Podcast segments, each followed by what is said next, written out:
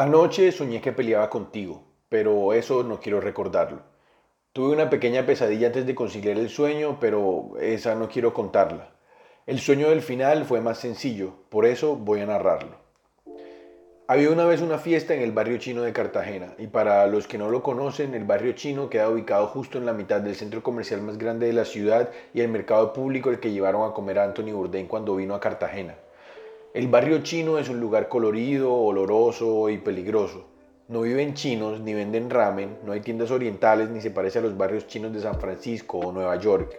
Este, nuestro barrio chino, es más parecido a un pueblo perdido del sur de Bolívar o cualquier lugar olvidado del Caribe.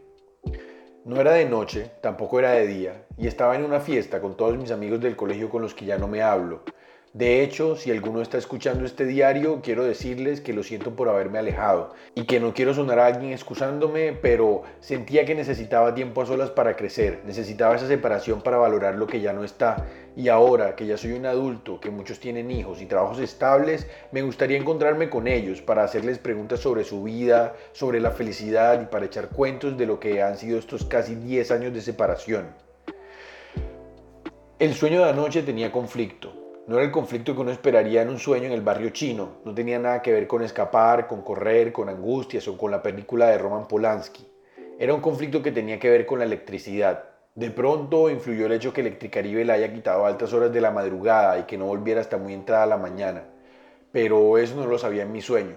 En mi sueño había una tienda con las paredes inacabados, con un par de neveras y vitrinas que tenían los vidrios lechosos de la edad y un DVD del que sonaba música. En mi sueño intenté cambiar las canciones, lo que ocasionó una reacción en cadena que casi tumba todo lo que estaba en el mesón y que terminó conmigo intentando sacar el DVD de un hueco en la pared en el que se había metido. Y aquí viene el conflicto y la electricidad. No podía tocar la pared sin electrocutarme. O bueno, electrocutar es una palabra muy fuerte. Digamos que no podía tocar la pared sin sentir fuertes corrientazos en mis brazos, manos, codos, costillas, caderas, húmeros, tobillos y pies. Y ahí estaba yo, intentando una y otra vez. Lo primero que hice fue tomar mi índice y pulgar y hacerlos lo más pequeños que me permitía el sueño. Con las manos pequeñas intenté introducirlas lentamente en el hueco en la pared, pero pronto mi pulso me jugó en contra y sentí el corrientazo y la frustración por todo el cuerpo. Intenté un par de veces hacerlo lento y con cuidado, pero la misma delicadeza con la que metía mi extremidad en el hueco hacía que los corrientazos, cuando ocurrían, fueran más prolongados. Después de aprender a punta de electrocutones la lección, tuve una idea brillante.